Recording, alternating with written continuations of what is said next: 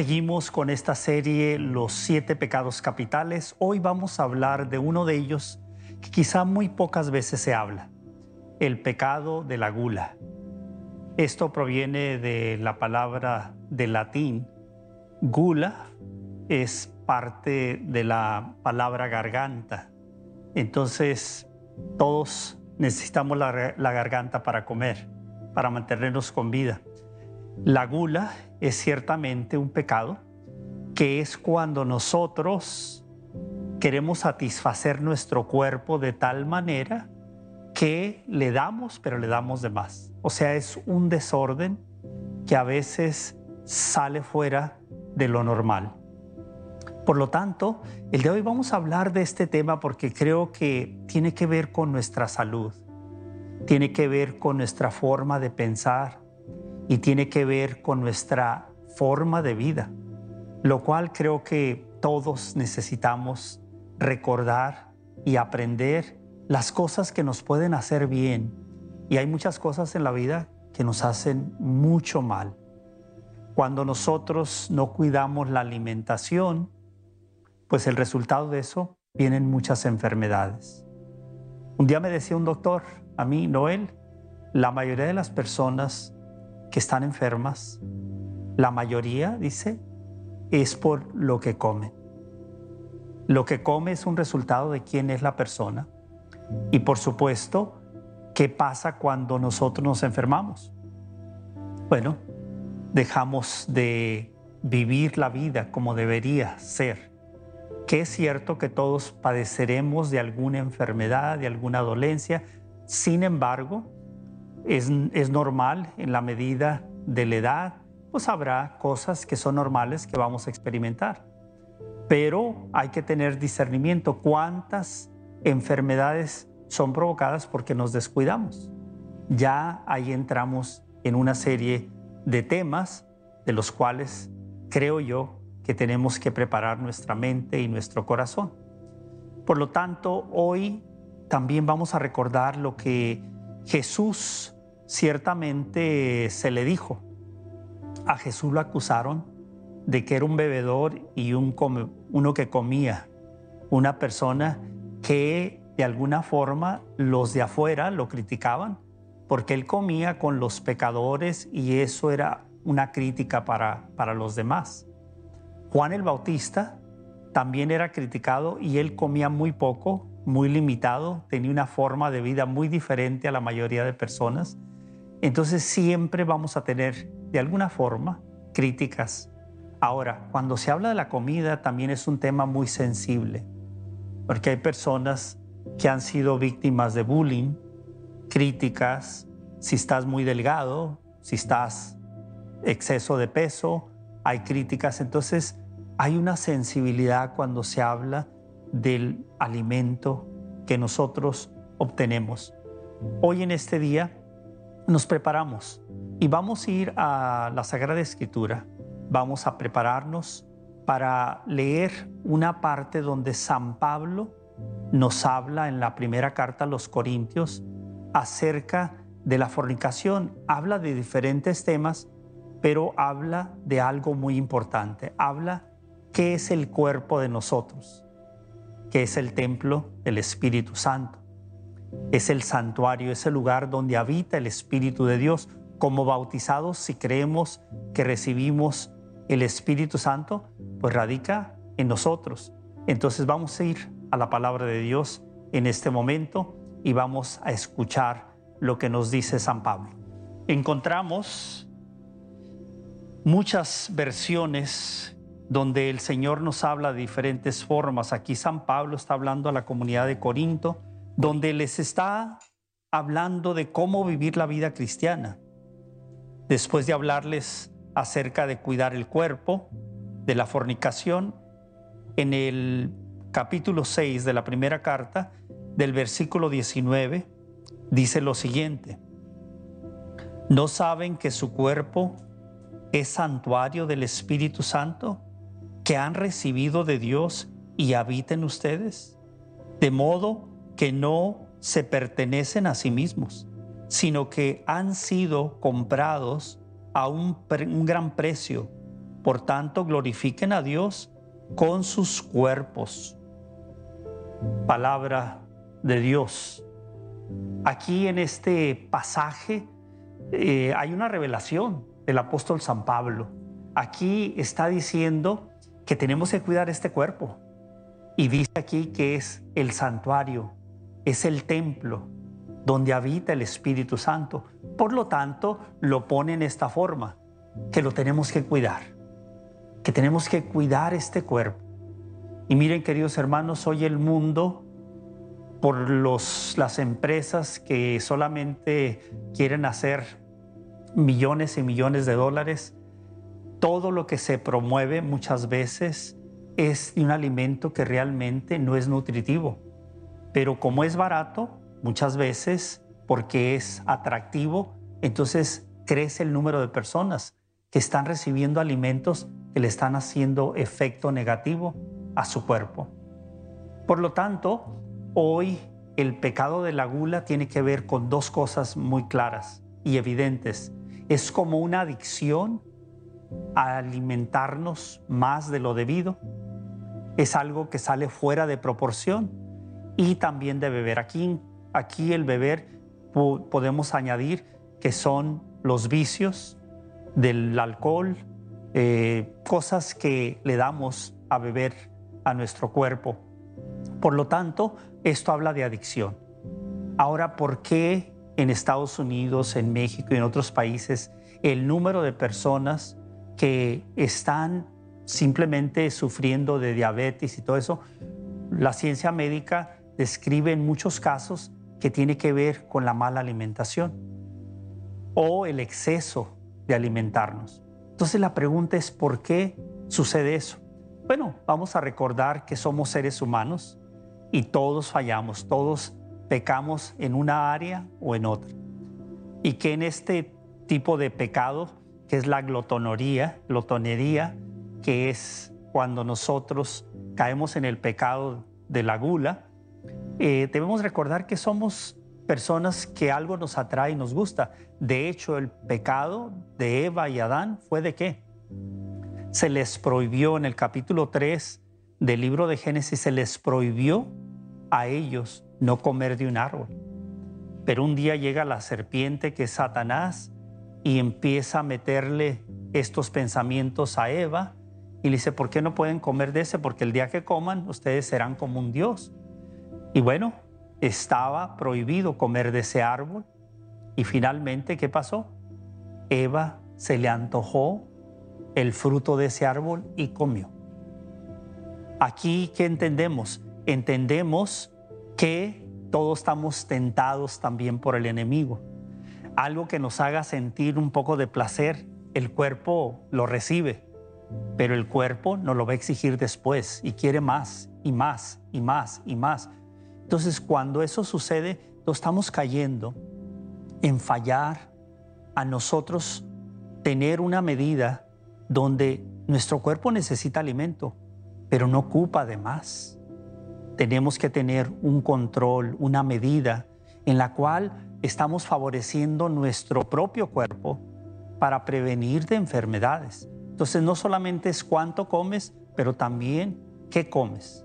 Ciertamente hoy mucha gente en su casa ha plantado eh, donde, donde hay fruta, donde hay verduras. Qué bonito tener eso y ser parte de la alimentación. Por eso todos en algún momento vamos a enfrentar este tipo de situaciones. Nos dice el catecismo de la iglesia en el numeral 1850, esto que vamos a escuchar acerca de la enseñanza de la iglesia. Dice, el pecado es una ofensa a Dios, contra ti, contra ti solo, porque cometí la maldad que aborreces. Nos habla del Salmo 51. El pecado se levanta contra el amor que Dios nos tiene y aparta de él nuestros corazones. Como el primer pecado es una desobediencia, una rebelión contra Dios por el deseo, el deseo de hacerse como dioses, pretendiendo conocer y determinar el bien y el mal. En esto entendemos prácticamente que la verdad, el pecado nos separa y aquí habla del primer pecado. El primer pecado fue de un deseo, algo que se te antojó. Y bueno, a quién no se nos antojan esas comidas. Eh, todos tenemos una debilidad en ciertas comidas, en el pastel, en algo dulce, en la nieve, pero otra vez, tenemos que tener conciencia del peligro para nuestro cuerpo y obviamente que no se convierta en una adicción. Pero muchas veces nos preguntamos por qué hay personas que están adictas a la alimentación, a comer de más. Bueno, muchas veces hay en el corazón heridas. Hay personas que se sienten solas, que no se sienten amadas. ¿Y qué pasa cuando te sientes así? Tu apego a sentirte algo bien en tu cuerpo, pues eso es lo único que tienes. Y hay personas que dicen, es que me siento tan solo, tan mal de mí mismo, de mí misma, que cuando como, cuando bebo, cuando me emborracho, es cuando me siento a gusto. Y ahí es donde el enemigo de nuestras almas busca destruir nuestra vida. Por lo tanto, escuchemos también lo que nos dice eh, dentro de estas enseñanzas eh, que nos deja la templanza y la presencia que el Espíritu nos ofrece en la medida que nosotros abrimos el corazón. O sea, tenemos formas de poder controlar estas adicciones. Y nos dice acerca de la templanza lo siguiente. La templanza es la virtud que se opone a la gula. Esta virtud es el dominio que ejerce la voluntad ayudada de la razón sobre los instintos e impulsos, por ejemplo, paz ante la violencia, moderación ante el impulso al exceso. Aquí encontramos ciertamente lo que es la templanza. Hablando de la templanza significa que Dios nos ha dado una capacidad de poner una moderación, pero a veces la ignoramos. Vamos a hablar de la conciencia. La conciencia nos reclama cuando hacemos algo que no está bien. Es como, como que Dios puso en nosotros la conciencia para hacernos ver cuando estamos haciendo algo fuera de lo, de lo normal. Cuando estamos cayendo en un pecado, la conciencia nos reclama. Por lo tanto, escuchemos la voz de nuestra conciencia. Escuchemos la voz de Dios también, que nos habla, que nos dice, te amo, quiero que estés bien, quiero que vivas bien, que disfrutes de esta vida. El Señor quiere lo mejor para nosotros como una buena madre, un buen padre, que desea lo mejor para sus niños.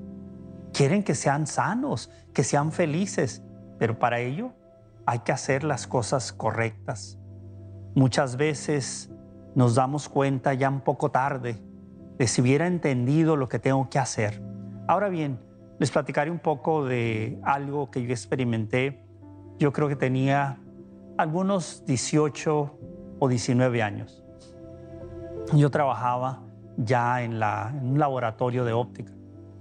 Y cuando salíamos a comer, este, todos salíamos a comer, llegaba una, una truck, una troca, donde pues ahí se compraban las comidas y la mayoría comprábamos ahí.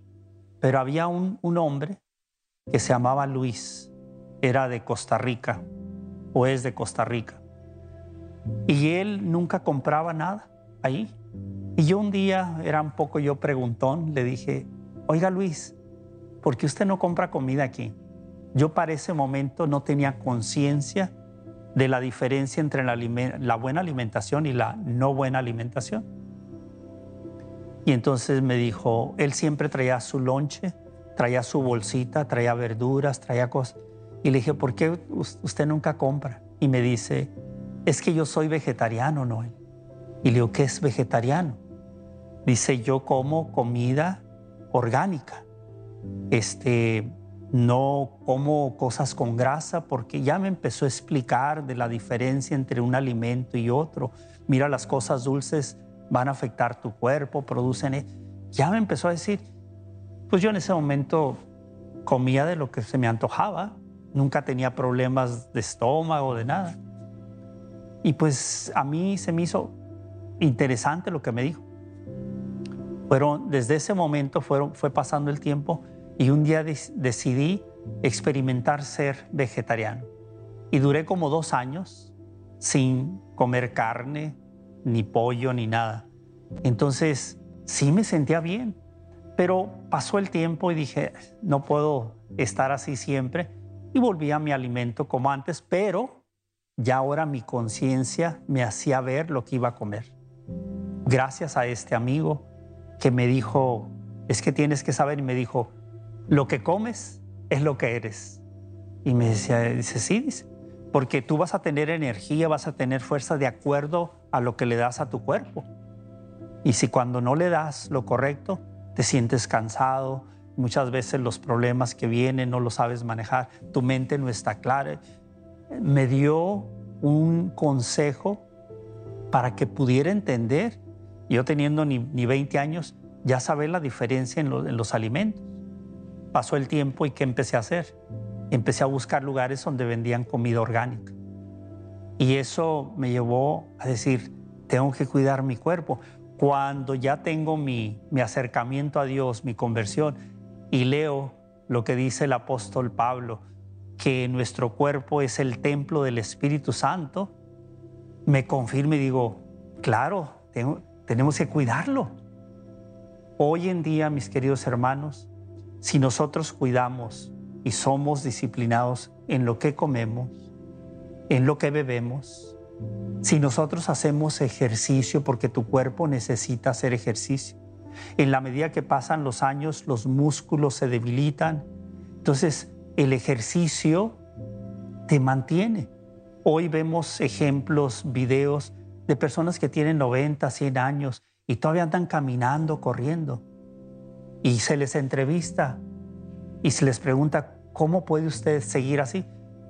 He venido haciendo ejercicio, cuido mi alimentación, ejemplos maravillosos de que personas a esa edad todavía están con ánimo, con vida.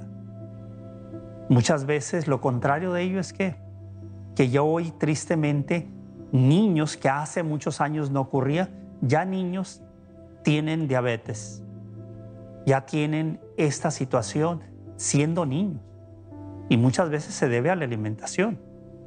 Ahora, si yo ahorita fuera padre de nuevo y tuviera hijos, en la medida de mis posibilidades, buscaría enseñarles a alimentarse de lo mejor, de lo mejor en el sentido, no necesariamente porque tienes que gastar más, porque puedes comer cosas que no son muy caras comparadas a los que puedas comprar en, otros lugares donde pueden ser un poco más caras, pero saber comer verduras, frutas, eh, saber obviamente que sí la proteína es importante, el pescado especialmente, bueno, pero poco de todo, no estoy diciendo que no comas esto, no, no estamos hablando de dar una fórmula de dieta. Lo que sí estoy haciendo consciente que cuando descuidamos nuestro cuerpo y a los que tenemos cerca, pues de alguna forma eventualmente vienen las enfermedades. Y esto es triste. Yo una vez iba entrando a un hospital y miraba a los enfermos y yo me dije, me pregunté, dije, sabiendo de esto, dije, ¿cuántas personas aquí están porque no se han alimentado bien? ¿Y cuántas personas obviamente están aquí no por eso? Por otras razones. No todas las enfermedades tienen que ver ciertamente con la alimentación, pero uno se pone a pensar, ¿qué es lo que yo debo de hacer para estar bien? Y otra cosa, cuando yo he dicho esto en otras ocasiones, si yo amo a mi familia, si yo amo a mi esposa, a mis hijos, a mis nietos, a mi mamá, a mi papá, si realmente yo los amo, quiero quedarme más tiempo con ellos, quiero convivir más tiempo, entonces voy a cuidar mi salud. Si realmente quiero un día ver las futuras generaciones, debo de cuidarme. ¿Por qué? Porque es una forma de decir que los amo pero también amo mi cuerpo porque es el templo del Espíritu Santo y lo debo de cuidar. Entonces, por eso el pecado de la es todo lo contrario. Cuando no nos importa, es solamente el placer que sentimos de comer. Y especialmente si no hemos comido, pues comemos más y comemos. Y, eso, ahí vamos haciendo de eso un mal hábito. Por lo tanto, también quiero compartir con ustedes una anécdota en la cual eh, es muy interesante esta anécdota. Es una parte de la vida real de, de Alejandro Magno, un rey de aquel entonces, que dijo algo muy interesante. Tres cosas que él pidió cuando él muriera. Escuchemos muy atentamente lo que sucedió. Cuenta esta leyenda que Alejandro Magno hizo tres peticiones a sus ministros antes de morir. Que su ataúd fuera cargado por los mejores médicos de la época. Que los tesoros que poseía fueran esparcidos por el camino hasta su tumba. Que sus manos quedaran fuera del ataúd y a vista de todos. Los ministros, sorprendidos, preguntaron, ¿cuáles son los motivos? Alejandro respondió, quiero que los mejores médicos carguen mi ataúd para mostrar que no tienen poder sobre la muerte. Quiero que el suelo sea cubierto por mis tesoros para que todos puedan ver que los bienes materiales que aquí se conquistan, aquí se quedan. Quiero que mis manos queden afuera del ataúd para que las personas puedan ver que vinimos con las manos vacías y nos vamos con las manos vacías.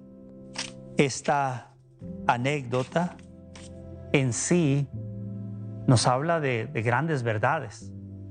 Ahora, cuando hablamos de la última parte de las manos vacías, ciertamente si llegamos con las manos vacías, nos vamos con las manos vacías pero si lo vemos en términos espirituales, no queremos llegar allá con las manos vacías porque nuestras buenas acciones aquí en la tierra representan que no llegaremos con las manos vacías.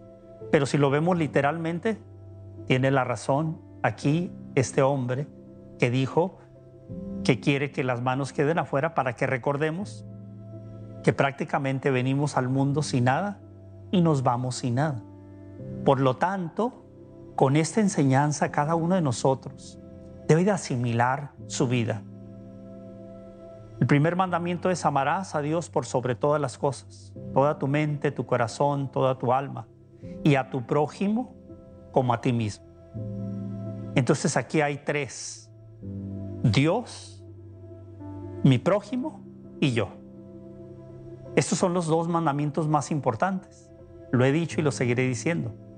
Entonces el primero, si yo amo a Dios, quiero obedecer y hacer las cosas de acuerdo a la voluntad de Dios. Dos, debo de amar a mi prójimo, debo de perdonarlo, debo de amarlo, debo de ayudarlo, como a mí mismo, ¿qué significa? Que yo también me debo de amar, yo también debo de valorarme, yo debo de creer que soy un hijo de Dios. El otro día escribía un hombre diciendo que se sentía que no valía nada y hablaba de las personas que lo habían dañado. Y yo me recuerdo que le dije, si tú crees más en lo que las personas hablan de ti y cómo te critican o lo que te han hecho, el, daño que te han hecho, tienes que decidir en quién crees. Si tú crees que fuiste hecho por la mano de Dios Padre, Viniste a este mundo porque Dios te formó en el vientre de tu madre, a imagen y semejanza de Dios. Eres un hijo de Dios. Entonces, si tú le crees más a las personas que te critican, que tú no vales nada, que tú nunca servirás para nada, entonces le estás dando más crédito a las personas que a quien te creó, quien te formó en el vientre de, la madre, de tu madre. Entonces, cuando alguien cree eso, se ama porque esa dignidad que Dios te ha dado es para que te valores, no para que te creas y sientas que eres más que los demás, vanidad, soberbia, no. Simplemente humildemente decir, yo estoy aquí y soy un hijo de Dios, creado a su imagen y semejanza. Entonces me tengo que valorar. Tengo que valorarme porque Dios me valora. Pero hay personas que no lo hacen. Por lo tanto, el pecado de la gula es que nosotros le pidamos al Espíritu Santo, porque San Pablo en la carta a los Gálatas, vamos a, escuchar lo que él dice de los frutos del Espíritu Santo. En el capítulo 5 habla de estos dones. Vamos a leer algunos de ellos del versículo 22 y siguientes. Por el contrario, el fruto del Espíritu es amor, alegría, paz, paciencia, amabilidad, bondad, fidelidad, modestia. Escuchen este. Dominio propio. Frente a estas cosas no hay ley que valga.